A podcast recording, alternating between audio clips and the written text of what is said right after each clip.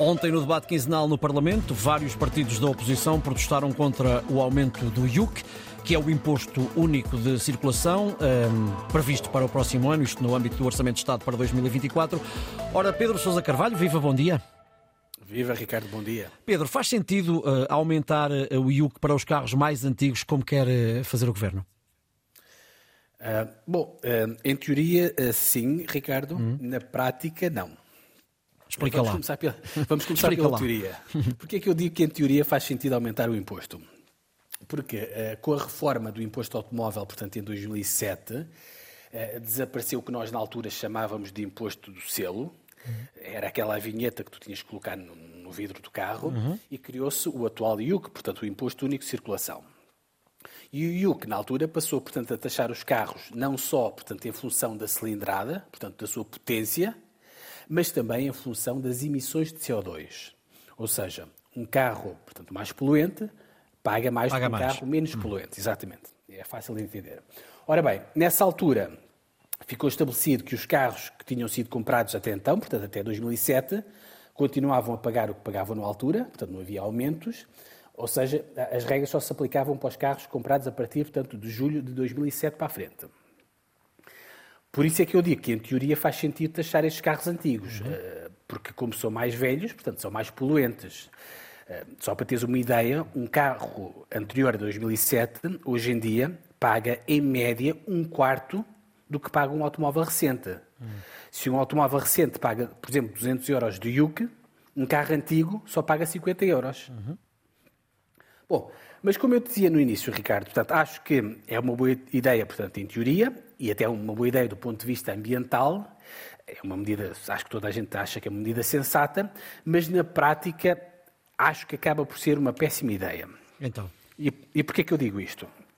Primeiro, por causa do timing da decisão.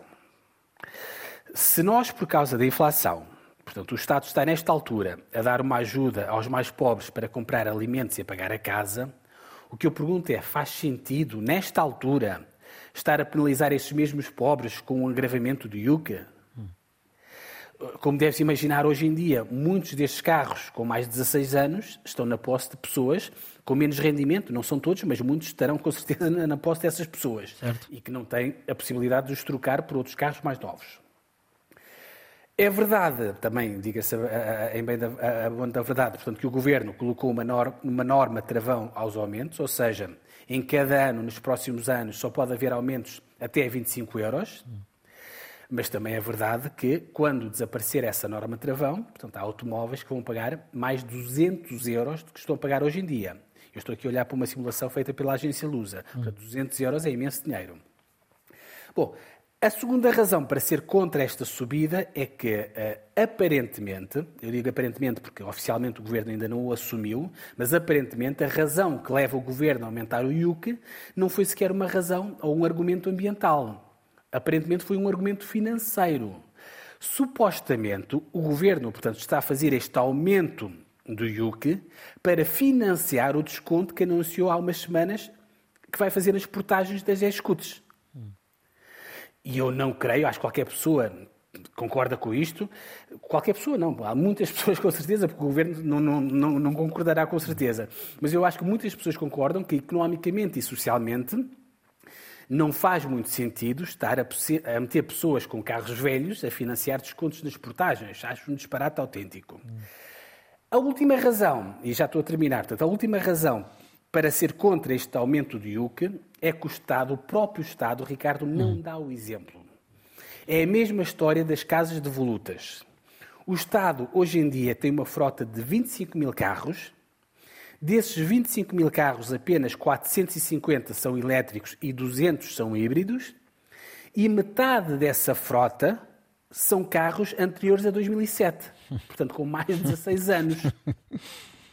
Portanto, o Estado manda-nos comprar carros novos e o próprio Estado tem um parque automóvel velho.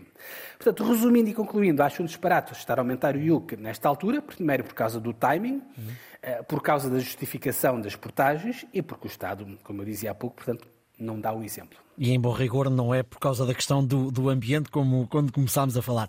Obrigado, Exato. Pedro. Voltamos amanhã às contas do dia depois das nove.